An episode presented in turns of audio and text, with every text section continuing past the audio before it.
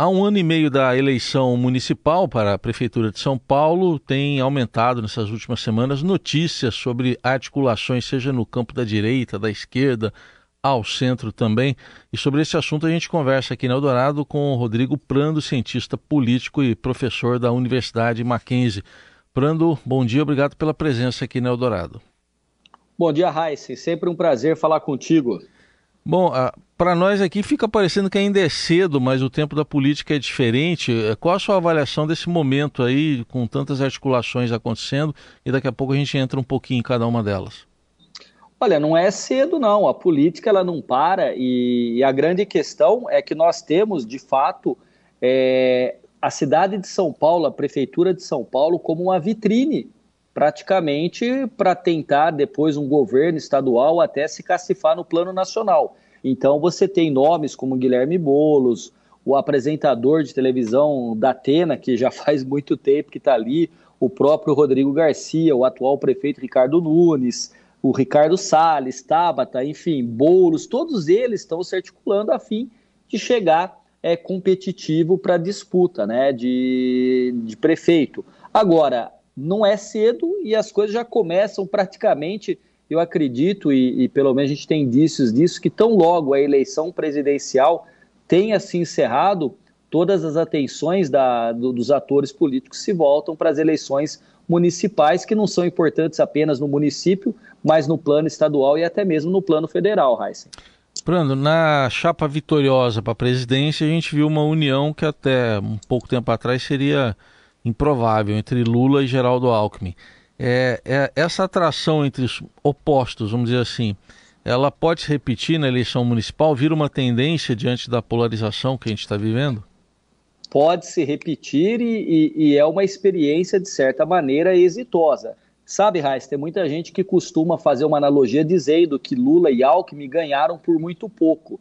Mas ganharam, e ganharam de um presidente, que foi o Bolsonaro, que nunca antes na história usou a máquina como o Bolsonaro fez.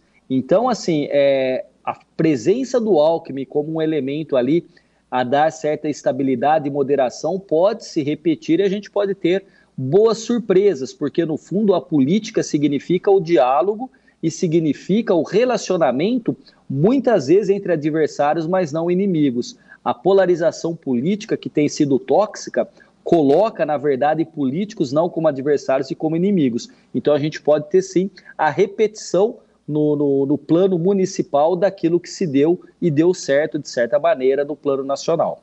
Agora, isso seria suficiente para contornar, talvez, essa, essa polarização ou ela deve estar presente na sua avaliação na, na eleição municipal? Suficiente não, ela deverá estar presente, mas pode ser um elemento que gere é, uma melhor discussão e mostre e aponte outros caminhos. Né? A gente tem, é, nos últimos anos, Heisen, permanecido num debate político que não tem sido saudável. A gente sabe né, que as pessoas deixaram de se, de se falar dentro da família, no ambiente de trabalho, na escola, né? Enfim, tudo isso uh, gerou uma ideia de que política tem que ser feita com ódio, com fake news, com teoria da conspiração. E isso, na verdade, é a antipolítica. Então, assim, pode não ser suficiente, mas eu tenho certeza que ajuda num ambiente distensionado de maneira que a gente possa pensar os problemas de cada município. Nós teremos as eleições para prefeito e para vereadores, e no município é onde vive o cidadão, é ali, e no caso de São Paulo, um município tão, uma cidade tão grande, você tem as subprefeituras, os bairros, as regiões, que é onde a vida das pessoas, a vida cotidiana acontece. Então é ali que tem que ter um debate, a discussão das melhores propostas e não ficar é, num embate eterno é, do bem contra o mal, numa polarização que intoxica não só a política, mas a vida cotidiana de cada um de nós. Bom, agora entrando um pouquinho por alguns dos campos aí que estão se colocando nessa disputa, a gente tem mais à direita ou centro-direita, o candidato natural à reeleição, o prefeito Ricardo Nunes, que é, não é tão conhecido ainda, mas que já tem ali gente nesse mesmo campo querendo disputar com ele. Por exemplo, Ricardo Salles, né, ex-ministro do Meio Ambiente, que se colocou como candidato. Esse campo mais à direita, como é que está nesse momento? Bom, é, veja, o, a grande questão é que costuma-se ter é, a, a, a, a proeminência numa disputa aquele que disputa a reeleição. Ou seja, o Ricardo Nunes, do MDB, deveria, nesse momento, estar pontuando melhor. E aí você coloca um fato que é preocupante à, sua candidatura e, e aos seus apoiadores, que é o fato. Eu estou olhando aqui né, umas projeções que foram feitas, na verdade, pesquisas é, de 28 de fevereiro de 2023 e o prefeito tem 7,9% de intenção de votos. O Ricardo Salles, do PL, 4,8%. Então, é, tem uma coisa que eu sempre digo, já disse para vocês aqui na rádio e tudo mais, é, o poder não fica órfão. Se porventura o Ricardo Nunes não se concretiza com força política, com musculatura eleitoral, obviamente que esse espaço será disputado e pode ser por Salles ou até por outra figura. Existe ali com 3,3% o Kim Kataguiri também, né? E aí bem mais abaixo ali com 1,6% Vinícius Poit. Então assim, a gente tem é, um espaço a ser disputado e agora, claro, que as atenções e o uso da máquina da prefeitura, como é normal em qualquer situação, será usada pelo atual prefeito a fim de se tornar conhecido, se credenciar e mais do que isso, e que é fundamental para a comunicação política numa eleição, mostrar uma marca. Qual é a marca deste governo de Ricardo Nunes, que assumiu, a gente sabe, depois do falecimento do prefeito, né, é, do Bruno Covas. Então, é, isso é o que tem que ser feito. Agora, será disputado. Se ele não se credenciar com força, obviamente que abre possibilidade de outros buscar esse espaço de poder e se concretizar de maneira mais efetiva na disputa. Hum. E a gente tem um governo do estado, à frente Tarcísio de Freitas, ainda próximo de completar 100 dias, está no começo, e um, um ex-presidente que ainda pode fazer barulho, Jair Bolsonaro. É, sua avaliação, que papel eles podem ter nessa eleição municipal?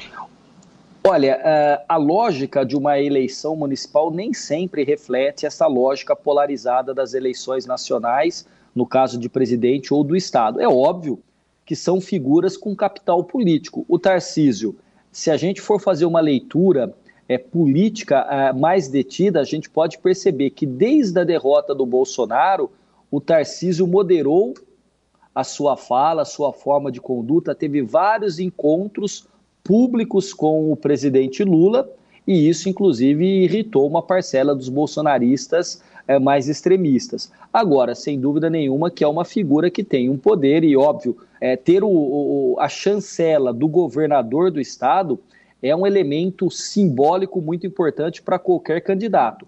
Falando de Jair Bolsonaro, a gente sabe que o Bolsonaro tem força política, a gente não sabe qual serão os desdobramentos das questões jurídicas no campo da justiça eleitoral, da justiça comum, que Bolsonaro responderá e qual será a situação dele, mas de certa maneira ele tem capital e ele pode empenhar este capital político apoiando algum candidato. Não tenha dúvida que muita gente, muitos candidatos, gostariam de ter tanto o Tarciso ou o próprio Bolsonaro no seu palanque a partir de uma, de uma delimitação ideológica em que eles pudessem estar no mesmo campo. Então, assim, eles têm capital e podem, sem dúvida nenhuma, simbolicamente trazer benefícios para aquele que apoiar. Agora, traz benefícios, você tem um bônus, mas tem o ônus também, porque muitas vezes a rejeição a esse candidato, que no caso acaba assumindo ali a presença do Bolsonaro, também tem uma transferência da rejeição do Bolsonaro. Então tem que tomar muito cuidado nessa costura política. E a nós estamos falando, como você bem coloca, abrindo essa entrevista, há um ano e meio. Então tem muita coisa para acontecer ainda. A gente vai saber é, mais próximo no ano que vem como é que fica a situação do Tarciso à frente do governo do estado e da sua força política e do próprio Jair Bolsonaro. Bom, indo agora para o campo da esquerda, a gente tem colocado o nome do deputado Guilherme Boulos, que foi bem, né? Chegou ao segundo turno na, na última eleição municipal, perdendo para o Bruno Covas, e veio as públicas essa semana um, um vídeo dele conversando Sim. com o apresentador da Atena, que agora deixa um pouco partidos mais à direita ou ao centro ao qual, por, pelos quais ele passou e vai para o PDT. É, esse vazamento dessa conversa é, inviabiliza de alguma forma essa união, essa suposta união? Olha, não sei se chega a inviabilizar, mas cria um ruído, né? O Datena ficou bastante irritado, deu declarações, né? Chamando de canalha, quem vazou e tudo mais. Agora, em política ali, ninguém é, é, é inocente, né? As pessoas são bastante ligeiras nesse tipo de coisa. Então tem ali, no mínimo, digitais de muita gente que quer ou que não quer é, este encontro. Agora, veja que o Datena é uma figura que sempre vem à tona em todas as eleições, mas nunca disputa. Não sei por quais motivos, mas ele acaba sempre sendo um balão de ensaio muito grande e nunca disputa. Agora, o Guilherme Bolos é uma figura que já na disputa uh, com o falecido uh, prefeito Bruno Covas, foi uma disputa, naquele momento eu até escrevi um artigo sobre isso, dentro uh, de uma ótica de respeito e de diálogo muito interessante, a ponto até mesmo de quando o correligionário de um ou de outro foi mais agressivo, eles ligavam um para os outros pedindo desculpa. Então, assim, o bolo se credenciou e ele está à frente. Então, assim, é, na pesquisa que eu estou aqui visualizando, o Guilherme Boulos tem 26,3% e abaixo está o Datena com 24,3%. Uma união dos dois torna-se é, uma chapa muito forte, tendo aí como cabeça de chapa o Boulos, que segundo o próprio Padilha, né, dentro do governo Lula, diz que o PT não terá candidato à prefeitura, que o PT não precisa ser hegemônico na esquerda, agora vale ressaltar e lembrar que sempre foi e sempre quis ser, mas o apoio do PT a Guilherme Boulos e a figura do Datena junto torna uma chapa bastante competitiva e que vai dar trabalho para todos os seus adversários. E ainda nesse campo, outro nome, você mesmo citou no início, né, Prando, o da deputada Tabata Amaral. Amaral. É, que acho que é a única mulher que a gente está vendo até agora nessa disputa. Qual a sua avaliação sobre as possibilidades dela hoje? Olha, a Tabata tem uma capacidade intelectual muito, muito boa, uma capacidade de liderança que se comprovou, faz um trabalho parlamentar muito importante. Eu acho que ela se credencia e é um nome que traz uma novidade para este cenário, não é? Então, assim, a gente, claro, tem aí a preponderância e a força, é, pelo menos nos números do Guilherme Boulos, mas Tabata pode ganhar apoio, até porque ela tem um discurso mais moderado, ela pode ganhar, então, assim, dependendo da construção dos adversários sobre a figura do Guilherme Bolos e de suas participações políticas nos movimentos sociais, pode afastar uma parcela do eleitorado do Bolos e a Tabata pode crescer, porque, como eu disse, é intelectualmente muito bem preparada, politicamente se apresenta muito bem. Eu acho que isso dá ela chances concretas de ser uma novidade e uma figura que pode surpreender. Quer dizer, pelo menos aí eu não sei se existe uma expectativa minha ao analisar, mas eu acho que dos nomes que estão, ela é alguém que se credencia a ganhar força a depender do apoio que ela possa ter e da forma como ela construir a campanha dela. E para a gente finalizar, Prando, hoje, lógico, falta um ano e meio ainda, mas Dá para imaginar, se fosse hoje, qual seria o, assunto ou quais seriam os assuntos dominantes da disputa eleitoral em São Paulo? Olha, Raiz, se a gente for imaginar aquilo que a gente tem visto nos últimos tempos, me parece que a, situ a situação da segurança pública no centro de São Paulo, em vários bairros da região central, é, a situação da Cracolândia e daqueles que ali estão, é, aquilo que tem acontecido da dificuldade das pessoas que estão em situação de rua, que não têm emprego, condição de pagar um aluguel, um aluguel sequer às vezes numa comunidade, né, numa favela. Então, assim, é, esta situação pode também ser trazida à tona. Então, você tem as questões relacionadas à segurança pública, as questões relacionadas à moradia, né, as barracas no centro de São Paulo, e também a questão de transporte, né, de como se pensar a mobilidade numa cidade do tamanho de São Paulo, né? Existe toda uma discussão da chamada cidade de 15 minutos, das cidades inteligentes. Se alguém tiver como trazer esse tema à tona e trabalhar isso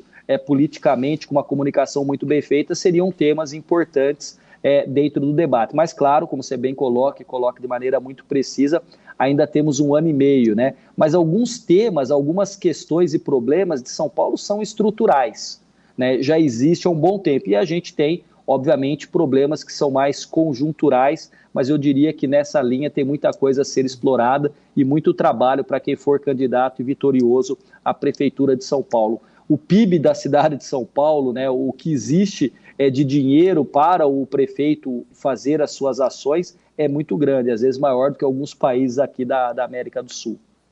Nós ouvimos aqui na Rádio Eldorado o cientista político e professor da Universidade Presbiteriana Mackenzie, Rodrigo Prando, com a avaliação do quadro eleitoral há um ano e meio da disputa pela eleição municipal em São Paulo.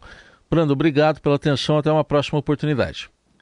Obrigado, Raíssa. Um abraço para você, para toda a equipe técnica e para todos os ouvintes da Eldorado. Sempre um prazer estar aqui com vocês.